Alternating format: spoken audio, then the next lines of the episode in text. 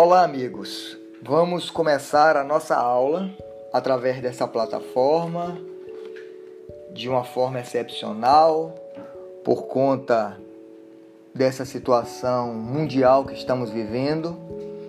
Acreditem que diante de tudo isso, quem mais perde, neste caso aqui sou eu, que não consigo mais diante dos olhos interessados de determinados alunos me incentivar para dar o melhor de mim.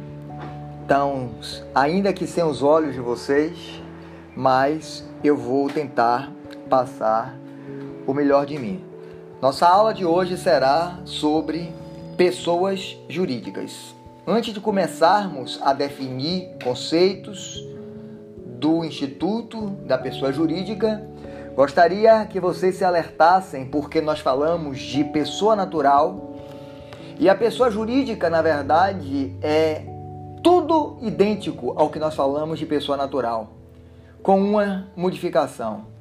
Enquanto a pessoa natural nasce, ela é fruto de uma concepção, e o nascimento com vida faz surgir a, personalidade civil. E todo desdobramento desta personalidade, a pessoa jurídica é uma ficção do direito. Por que, que a pessoa jurídica é uma ficção do direito? Porque o direito precisava criar, criar através de previsão de lei, como, de fato criou, a pessoa jurídica para a produção dos seus mais diversos efeitos. E assim o fez no artigo 40 do Código Civil Brasileiro, ao determinar que as pessoas jurídicas podem ser de direito público, interno ou externo e de direito privado. Portanto, vocês estudam na Faculdade Anísio, Teixeira, Faculdade Anísio Teixeira, que é uma pessoa jurídica de direito privado. Vocês se moverem uma ação contra o Estado da Bahia, vocês moverão uma ação contra quem tem personalidade jurídica, um ente do Estado, que é o Estado da Bahia, que é uma pessoa jurídica de direito público interno.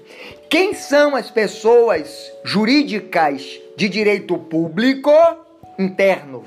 Nós somos, antes de mais nada, uma federação.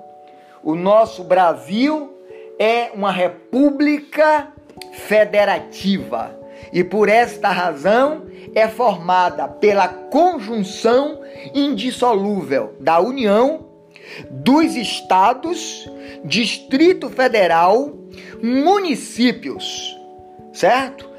Todos esses entes federativos são pessoas jurídicas de direito público interno e todas elas estão elencadas nos incisos 1, 2, 3 do Código Civil Brasileiro. Mas temos outras pessoas jurídicas de direito público interno. Quem são elas? As autarquias. E, portanto, podem as autarquias serem federais, a exemplo do IFAM, podem as autarquias serem estaduais, a exemplo do IPAC, e podem as autarquias serem municipais, já que eu estou dando eu estou dando exemplo de autarquias que têm como objeto o desenvolvimento da cultura no Brasil, no estado, eu vou dar o um exemplo porque Feira de Santana não tem, mas Salvador tem a Fundação Gregório de Matos, que é uma autarquia municipal cujo objetivo é o desenvolvimento da cultura no município de Salvador. Então, além da União, dos estados, do Distrito Federal, de todos os municípios brasileiros, e o Brasil tem a peculiaridade dos municípios integrarem a federação, além das autarquias, todas elas fazem parte da incluem as pessoas jurídicas de direito público interno. O legislador não terminou por aí, minha gente. O legislador ainda prevê, no inciso 5 do artigo 41, todas as demais entidades de caráter público criadas por lei. Então, nós colocamos como pessoas jurídicas de direito público, as entidades de, de direito público criadas por lei, nós colocamos aí o Banco do Brasil, nós podemos colocar a Caixa Econômica Federal, a Petrobras, então as empresas públicas de um modo geral, certo? E em relação às empresas públicas, eu queria chamar a atenção, mais uma questão aí de prova de OAB, minha gente. Muito se pergunta qual a natureza jurídica das empresas públicas? Minha gente, embora nós estejamos falando de pessoas jurídicas de direito público, mas as empresas públicas, porque possuem capital aberto, jogada no mercado de ação, elas podem ser adquiridas por particulares. As, as pessoas, as empresas públicas, elas têm natureza jurídica de direito privado. Embora elas integrem as pessoas jurídicas de direito público interno. Eu vou repetir. As empresas públicas, embora integrem as pessoas jurídicas de direito público interno, elas possuem natureza jurídica de direito privado. A natureza jurídica delas equivale a uma empresa como é a FAT, como é a, o Banco Santander e assim sucessivamente. Por quê? Porque todas essas ações dessas empresas, eh, empresas públicas, elas são jogadas no mercado. O Estado é apenas detentor né, da maioria dessas cotas de ações dessas respectivas empresas. Ok, minha gente?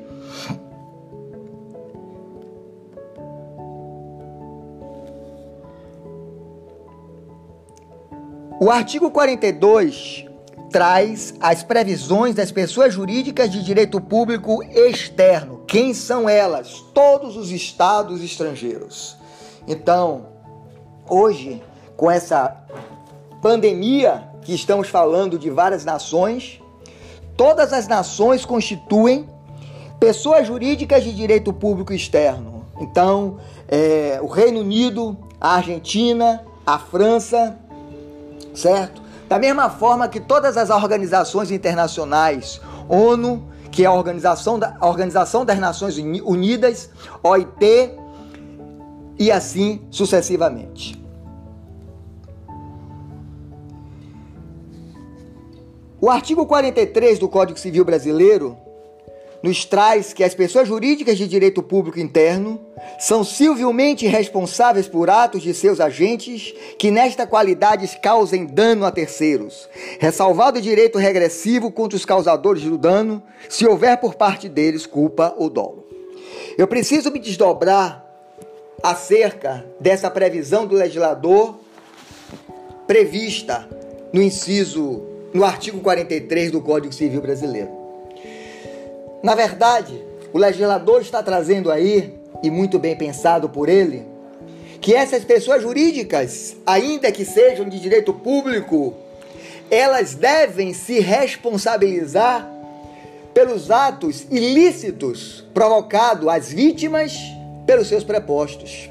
Então, minha gente, não é porque um soldado da Polícia Militar no ato das suas atribuições normais, ele comete uma ilicitude contra um, um, um, um indivíduo, um cidadão, que o Estado não deva se responsabilizar pelo ato dele. Muito pelo contrário.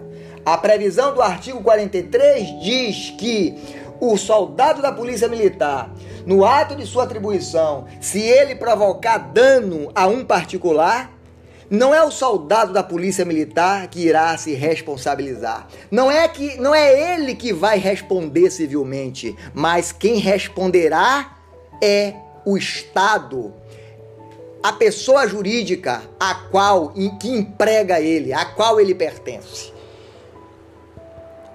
Devo dizer a vocês que quando o legislador fala em responsabilidade civil, o faz trazendo duas espécies específicas. Não vamos nos desdobrar sobre isso, porque isto não é o tema de nossa aula. Mas eu devo dizer a vocês que na sistemática brasileira existem duas espécies de responsabilidade civil: a responsabilidade subjetiva, que exigem a aferição da culpa de quem os pratica, de quem pratica o ato ilícito, ou a responsabilidade objetiva.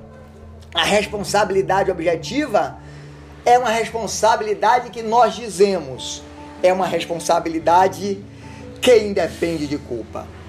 Por que, que a responsabilidade a responsabilidade objetiva é uma responsabilidade que independe de culpa? Porque quando, por exemplo, pela previsão do artigo 43, as pessoas jurídicas de direito público interno são civilmente responsáveis por atos de seus agentes, está o legislador determinando que a responsabilidade do Estado desta pessoa jurídica de direito público interno é objetiva.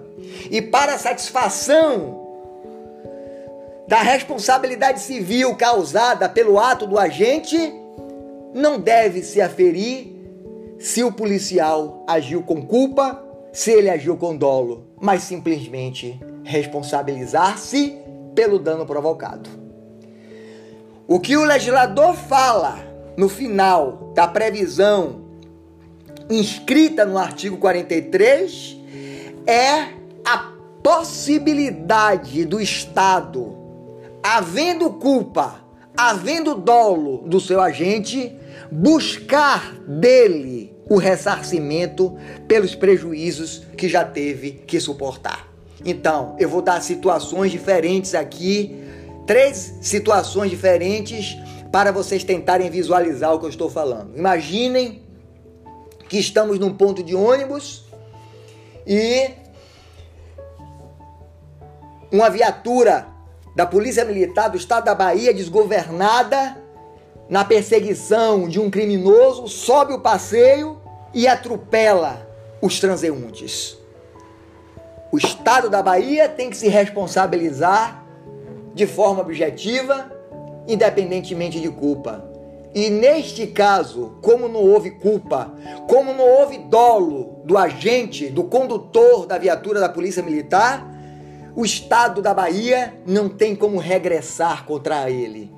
Ele estava com todo o dever de cuidado que o direito exige e, portanto, ele não tem que se responsabilizar. Se tivesse, todo agente cruzaria os braços para não ter que arcar com responsabilidade civil. Mas duas situações bastante diferentes, aproveitando do mesmo exemplo, são os transeuntes estarem na calçada esperando um ônibus quando um condutor de uma viatura da Polícia Militar se distrai ao falar no WhatsApp com a sua namorada, deixa o celular cair e ele, quando se abaixa para pegar o celular no chão do veículo, perde a direção, a viatura sobe ao passeio e mata os transeuntes. Neste caso, houve culpa. Havendo culpa, a responsabilidade é imediatamente do Estado da Bahia. Responsabilidade objetiva para a satisfação de todos os danos causados aos transeuntes. Mas já verificamos aí que este ato ilícito, atropelo, praticado pelo condutor da viatura da Polícia Militar, se deu por culpa dele. Nesta situação específica, o Estado da Bahia poderá e deverá ingressar com a ação de regresso. É ação regressiva ação correta para que o Estado da Bahia possa buscar deste causador imediato tudo aquilo que o direito, tudo aquilo que a justiça já fez suportar perante as vítimas deste incidente ou deste acidente. O terceiro exemplo que eu dou a vocês é o soldado da Polícia Militar que, conduzindo a viatura transtornado porque tomou conhecimento que sua namorada acaba de, de trair, propositalmente sobe o passeio e atropela e mata os transeuntes que aguardam o transporte público. É clara a situação de dolo do agente. Mais uma vez, responsabilidade civil do Estado da Bahia, de forma objetiva perante as vítimas, responsabilidade objetiva, aquela que independe de culpa e a necessidade do Estado da Bahia ingressar com ação de regresso para buscar do causador imediato, condutor da viatura da Polícia Militar, os atos praticar a responsabilidade causada pelos atos praticados com dolo dele, com o dolo do agente. Então, minha gente, verifiquem vocês que é muito comum se cobrar nas provas de concurso qual é o tipo de responsabilidade do Estado. E vocês não devem nem balbuciar. A responsabilidade é sempre objetiva. Colocam casca de banana para vocês. Como eu disse anteriormente que a responsabilidade subjetiva é sempre uma responsabilidade com culpa, que necessitamos averiguar a culpa do agente, quando se trata de responsabilidade objetiva, que é o tipo de responsabilidade do Estado da Bahia, pergunta-se se a responsabilidade objetiva é uma responsabilidade sem culpa. E a resposta é: está errado. Responsabilidade objetiva não é, nem nunca foi, uma responsabilidade sem culpa. Responsabilidade objetiva é uma responsabilidade que independe da culpa no mundo atual, com a velocidade que as coisas acontecem, é muito maior a incidência dos riscos da vida, os acidentes de consumo das relações de consumo, por exemplo. E nessas situações já evoluiu o legislador de forma a pensar em uma, um tipo de responsabilização em que nós não ficássemos engessados necessariamente à aferição de uma culpa de quem praticou o ato ilícito, mas de você reparar o dano, independente da intenção do agente, da intenção, do dolo, da culpa e de sua e de você ter que se responsabilizar simplesmente por ter causado o ato.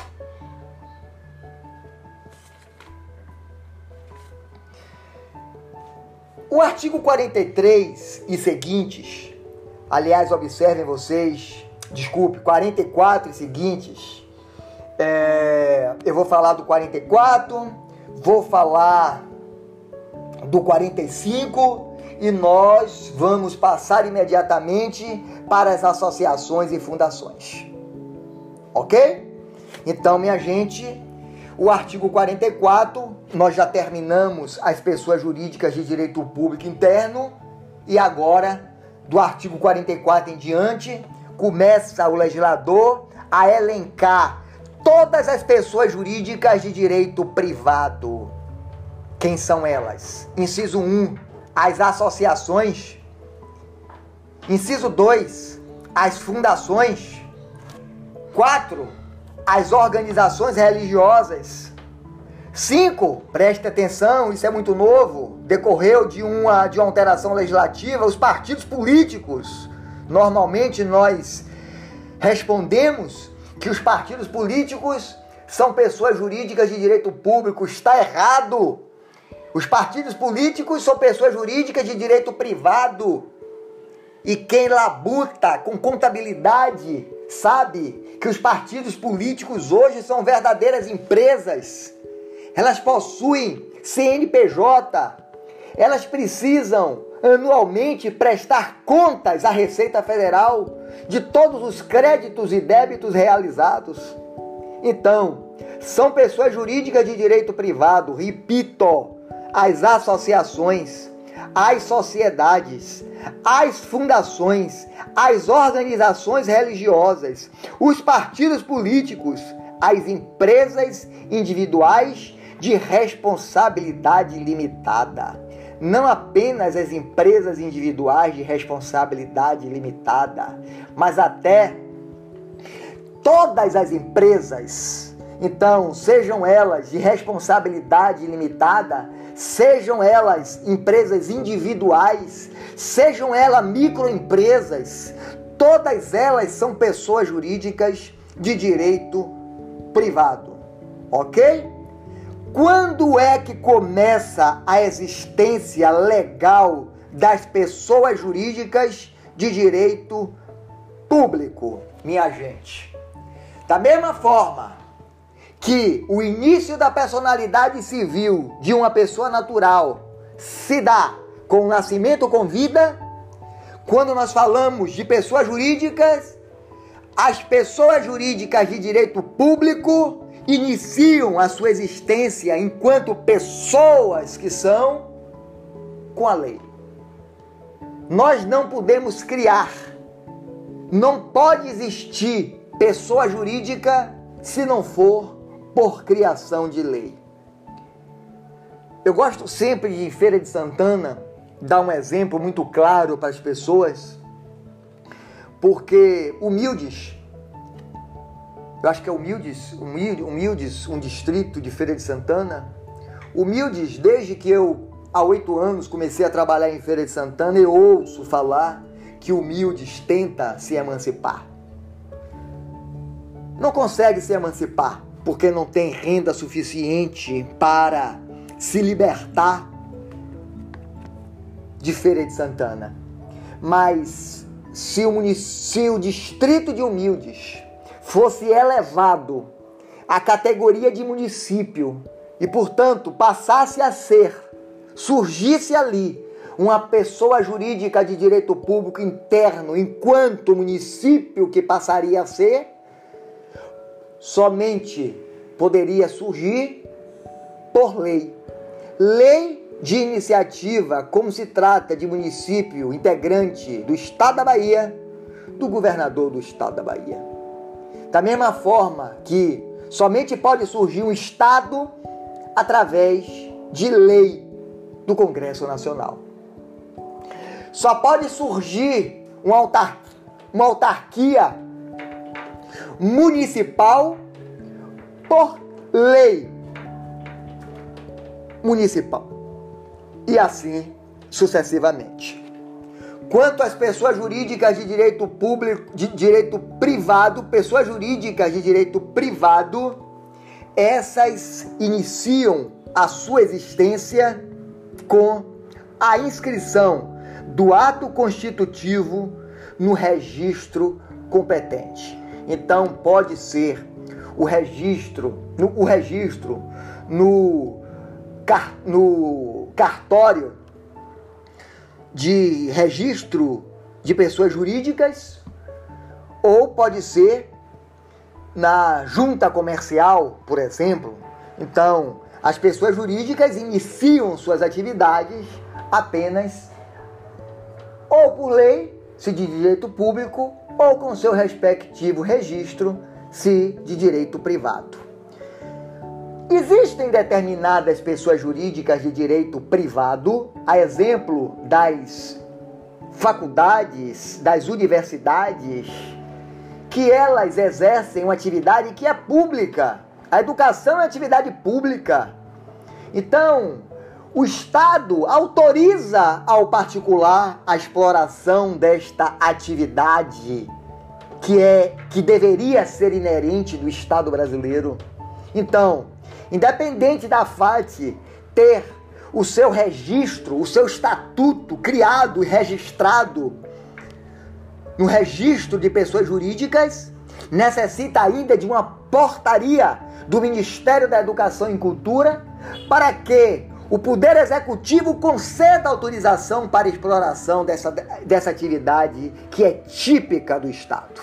Então, observem vocês essas situações é, específicas. É isso que está disposto no artigo 45.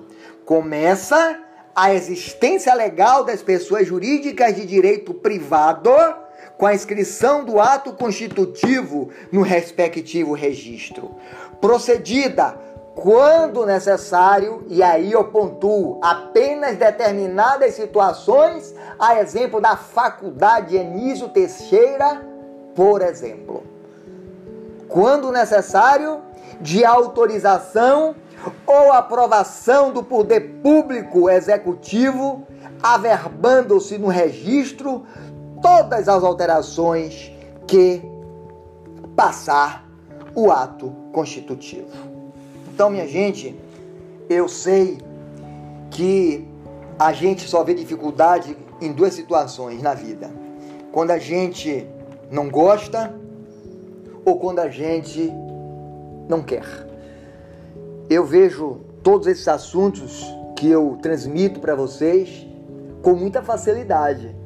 Eu eu amo esta matéria, eu amo essa disciplina. Mas eu e por esta razão talvez eu não veja nenhuma dificuldade.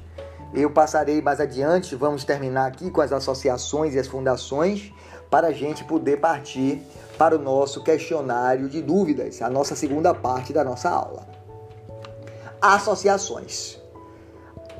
Vejam vocês que eu vou dar um enorme salto mais uma vez, porque o legislador, ele às vezes ele é desorganizado quando ele vai inserindo as especificações de lei, e aí eu vou ter que dar um salto é, nessas situações é, para falar agora do, das associações, das fundações e aí terminar. Ok, minha gente? Quem são as associações? As associa associações, minha gente, sua existência está prevista no artigo 53 do Código Civil Brasileiro e as associações constituem-se pela união de pessoas que se organizam para fins e o legislador faz questão de dizer aí fins não econômicos, certo? Então, as associações são pessoas jurídicas de direito privado e elas se caracterizam pela, por esta reunião de pessoas, desde que para fins não econômicos. Então, a associação dos, dos protetores do meio ambiente, a associação do Rio Subaé e assim sucessivamente. Minha gente, verifiquem vocês uma uma, uma, uma, uma observação muito importante que está escondida num simples parágrafo único do artigo 43, que diz que não há entre os associados direitos e obrigações recíprocos. Muito bem. Entre os associados não há mesmo não. Mas entre associado e associação há sim direitos e deveres recíprocos. Então, se Márcio, Antônio e José são associados da Associação dos Protetores do Rio Subaé, entre Márcio, Antônio e José não existe reciprocamente uma, uma cadeia de direitos e obrigações. Mas, da mesma forma que Márcio tem obrigação para com a associação, ele também tem direito para com a associação. Direitos e deveres dos associados estão devidamente previstos no estatuto da associação. Ok? Necessariamente todo estatuto deve conter a denominação da associação, o fim, proteção do Rio Subaé, por exemplo, a sede, nem sempre a sede tem que ser própria. Quando, quando o legislador fala em sede, sob pena de nulidade da associação, não fala na necessidade de sede própria. É por isso que muita gente, às vezes, até de uma forma irregular, empresta o seu endereço para a existência de uma associação. Certo? Certo? Dois, também são requisitos para o nascimento, o surgimento de uma associação sob pena de nulidade em não existindo, os requisitos para admissão e demissão e exclusão dos associados. Admissão é você trazer para dentro, é você admitir, é você permitir que entre. Demitir é sair. E excluir é você afastar por uma consequência de um ato ilícito. Por exemplo, o cara que foi condenado por, por ser por ser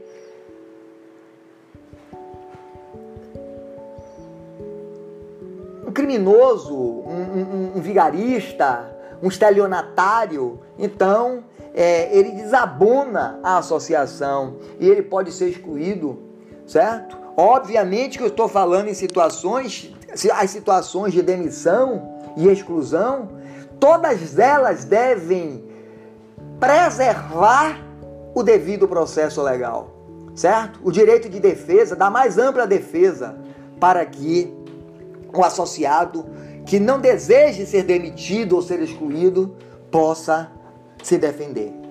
Mas também é requisito do estatuto as fontes de recursos para a sua manutenção. De que vai viver aquela associação? De onde vêm aqueles recursos? Para que uma associação não seja transformada numa lavanderia, numa lavagem de dinheiro, certo? Então, a previsão de onde promanam essas, esses recursos tem que estar prevista no Estatuto da Associação. Também deve estar previsto no Estatuto da Associação as condições para alteração das disposições, qual é o quórum que nós vamos trazer para que possa ser alterado o estatuto da associação, quem vai gerir administrativamente a associação, certo? Então são, são situações que estão elencadas no artigo 54 do Código Civil Brasileiro, que prevêem, sob pena de nulidade pela inobservância, requisitos para surgimento de uma associação. Observem vocês que, não obstante o artigo 55 esteja, esteja dizendo que os associados devem ter iguais direitos, então quer dizer que o estatuto não preveja uma situação, por exemplo, de um associado benemérito. É, ele pertence a uma categoria específica, outro associado contribuinte né? Não está tratando de forma desigual o associado e não é esta a previsão, obviamente, do artigo 55. Certo? Mas o 56 traz uma previsão bastante interessante que eu devo trazer, chamar a atenção de vocês. A qualidade de associado é, intrans, é intransmissível se o estatuto não dispuser em contrário. Então, vou parar um pouquinho aqui para chamar a atenção, porque isso é muito importante para vocês.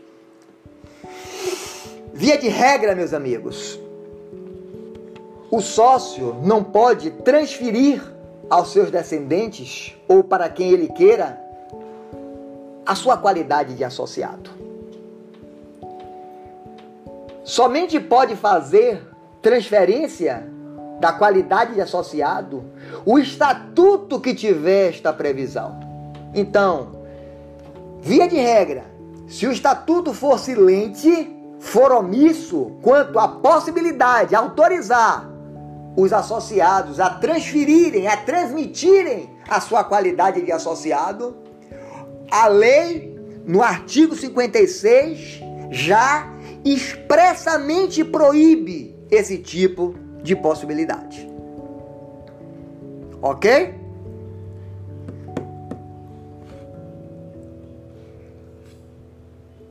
O artigo 59 fala da Assembleia Geral. Isso aqui é algo que é muito decoreba, certo? Artigo 59 compete privativamente à Assembleia Geral destituir os administradores, alterar o estatuto, mas o artigo 60 traz um coro que é algo que, ao meu ver, não torna ninguém inteligente saber de cor. A convocação dos órgãos deliberativos facear na forma do estatuto, garantindo um quinto dos associados o direito de promovê-la. Então, minha gente, esses coros aqui, eles normalmente devem ser consultados quando vocês forem utilizar. Eu nunca vi prova de OAB, cobrar quórum de estatuto, até porque o estatuto pode prever quórum específico, certo? E finalmente, vamos falar das fundações. Fundações que estão previstas no artigo 62 e seguintes, 62 a 69 do Código Civil Brasileiro. Tudo que falamos de associações serve para fundações, com uma grande diferença. As fundações, elas, para existirem, elas necessariamente devem possuir patrimônio próprio. E por essa razão, o legislador prevê a possibilidade de alguém em vida, ao confeccionar o seu testamento, possa determinar parte do seu patrimônio para a constituição de uma fundação. E determinar a uma pessoa específica, inscrita no próprio testamento, o encargo de criar a fundação. Não obstante este traço comum de exigir, de exigir necessariamente a existência de um patrimônio próprio, todas as fundações devem ser necessariamente fiscalizadas pelo Ministério Público do Estado a que ela pertença. Então, se nós temos uma fundação, e temos várias no estado da Bahia, na região de vocês, na região de Feira de Santana, temos a Fundação José Carvalho, dona do Tamina Parque, dona de uma fábrica de laticínios que promove né, a comercialização de gêneros alimentícios para a manutenção da própria fundação. Fundação que foi criada pelo seu fundador, José Carvalho, Zeca Carvalho, falecido, que exerce uma importância tão grande para a região, erradicando a pobreza, alfabetizando crianças, acolhendo crianças, adolescentes. Então, como gere recurso, às vezes, recursos públicos, se for, por exemplo, a Fundação Irmã Dulce, a Organização Social Irmã Dulce, OCID, ela recebe dinheiro do SUS. Então, para evitar esses institutos todos aí, para evitar lavagem de dinheiro, como a gente vê na imprensa, as fundações necessariamente precisam estar fiscalizadas pelo Ministério Público. Questão de prova: qual a natureza do Ministério Público na atuação com as fundações. Ali o Ministério Público está exercendo a sua função custos legis. Custos legis, meus amigos, quer dizer fiscal da lei. Aliás, a atribuição mais típica, mais precípua do Ministério Público. Tratando de fundações, dispõe o artigo 62 que para criar uma fundação, o seu instituidor fará por escritura pública ou testamento, dotação especial de bens livres, especificando o fim a que se destina e declarando, se quiser, a maneira de administrar. Portanto, eu preciso dizer a vocês que quem cria a fundação é denominado de instituidor. Pode fazer por vontade por meio de contrato ou por meio de testamento. Desde já, estabelecendo parte do seu patrimônio e que este patrimônio esteja, esteja livre e desimpedido. Nós não podemos constituir uma fundação, seja de que modo for, estabelecendo uma fazenda, mas que a fazenda já esteja dada em garantia a uma hipoteca ao Banco do Brasil. Ou que aquela fazenda tenha sido penhorada pelo Estado da Bahia na recuperação de créditos tributários. E assim sucessivamente. Todo, todos os bens destinados às fundações, eles são bens que necessariamente devem estar isentos de qualquer gravame ou de ônus reais. São bens que devem estar necessariamente livres e desimpedidos. E os incisos 62, os incisos do, do artigo 62 trazem os objetos dessas fundações. Pode ser de assistência social, pode ser de cultura, defesa e conservação do patrimônio histórico e artístico, pode ser de educação, pode ser de saúde, pode ser de segurança alimentar e nutricional, pode ser para defesa, preservação e conservação do meio ambiente e promo promoção do desenvolvimento sustentável.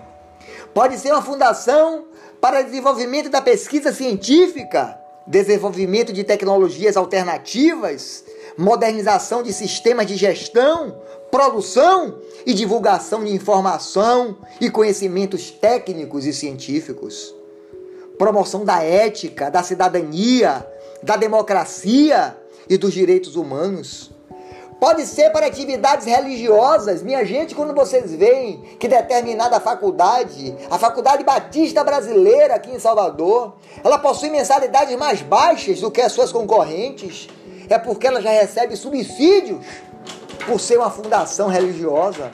Da mesma forma que vários colégios, Colégio Marista, Sacramentina, Dorotéias, possuem mensalidades mais baixas porque se trata de fundações, já tem como seu objetivo o desenvolvimento da educação. Então, eu não vejo muitas dificuldades para vocês observarem essas peculiaridades de associação e fundação e o, o, os traços que os diferenciam. O artigo 65 do Código Civil traz uma previsão importante. Aqueles a quem o instituidor, quem quer criar, cometer a aplicação do patrimônio, em tendo ciência do encargo, formularão logo, de acordo com as suas bases, o estatuto da fundação, submetendo-o em seguida à aprovação da autoridade competente com recurso ao juiz. Imagine você se eu faço um testamento destinando parte do meu patrimônio para a criação de uma fundação. Eu sou instituidor e determino que minha filha tem o encargo de criar e destinar este patrimônio específico para a fundação. E ela não faça porque ela não quer perder este patrimônio.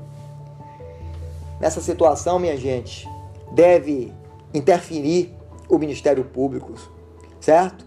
Deve, deve interferir o Ministério Público para obrigar aquele que foi, que recebeu o encargo a instituir a fundação. Parágrafo único deste artigo 65. Se o estatuto não for elaborado no prazo assinado pelo instituidor ou não havendo prazo em 180 dias, a incumbência caberá ao Ministério Público. Muito bem, mais uma vez estamos aqui diante do Ministério Público exercendo uma função de fiscal da lei. Quem recebeu o encargo não fez por qualquer razão, por egoísmo, não instituiu a fundação como o instituidor previu, determinou. Se não fez no prazo que o instituidor determinou, a lei já determina prazo máximo 180 dias. 180 dias são seis meses. Tudo isso deve estar acompanhado pelo Ministério Público da sua função cursos legis, que agora deverá promover a instituição da fundação. Ok? Qual é o Ministério Público que é competente para fazer essa fiscalização? Eu já disse anteriormente é o Ministério Público Estadual no Estado Federativo em que a fundação se localize. Se a fundação tiver mais de uma sede, todos os ministérios públicos em que a fundação existir. é possível alteração de estatuto de fundação, mas para que se possa alterar o estatuto da fundação, é necessário que seja deliberado pelo coro específico do artigo 67 do Código Civil Brasileiro. Qual é o coro? Coro de dois terços. É o que está previsto, esculpido no inciso 1 do artigo 67. E também que não pode alterar o estatuto da fundação para modificar a sua finalidade. Muito pelo contrário. Se uma fundação se tornar ilícita, ou se ela perder o seu objeto por qualquer razão, ela deve, o seu patrimônio deve ser dirigido a uma fundação que tenha, não a que perdeu o seu objeto, mas uma fundação que exerça né, atividades similares. Tudo isso com observância do Ministério Público e por decisão judicial. É o que dispõe os artigos 68 e 69 do Código Civil Brasileiro. Amigos, finalmente de modo geral, sejam fundações, associação, sejam autarquias. Embora as autarquias sejam criadas por lei, aí já é muito mais difícil, porque temos crimes específicos no cometimento por pessoas jurídicas de direito público, mas se uma determinada empresa, eu vou me apegar às empresas, né?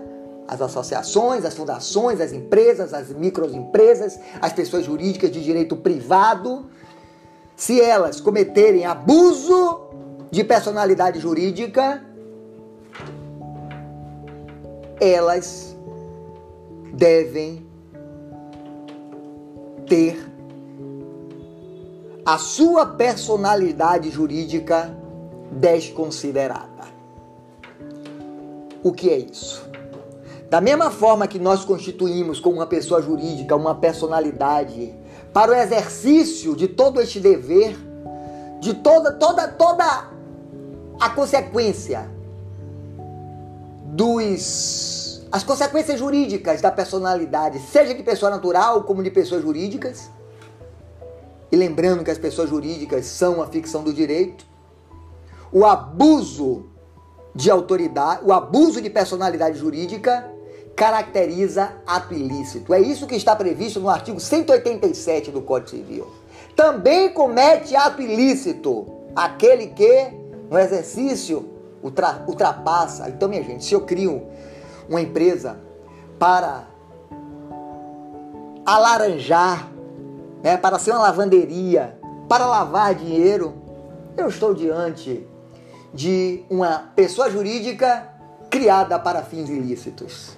Então, nesta situação, eu posso ter a minha a personalidade jurídica das pessoas jurídicas desconsideradas. E aí, poder, por determinação de lei, autoridade do juiz, atingir o patrimônio de quem criou a pessoa jurídica. Eu digo sempre uma coisa: as pessoas jurídicas são criações de suas criaturas.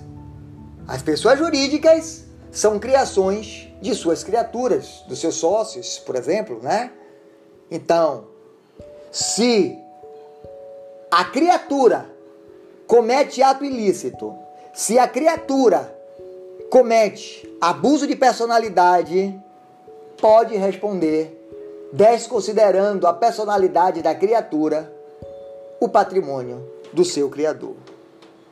Eu espero hoje, nesses 50 minutos de aula gravada, eu espero ter vencido todo o nosso assunto de personalidade jurídica e agora estarei aberto para qualquer dúvida e no final o exercício dessas atividades. Muito obrigado, minha gente.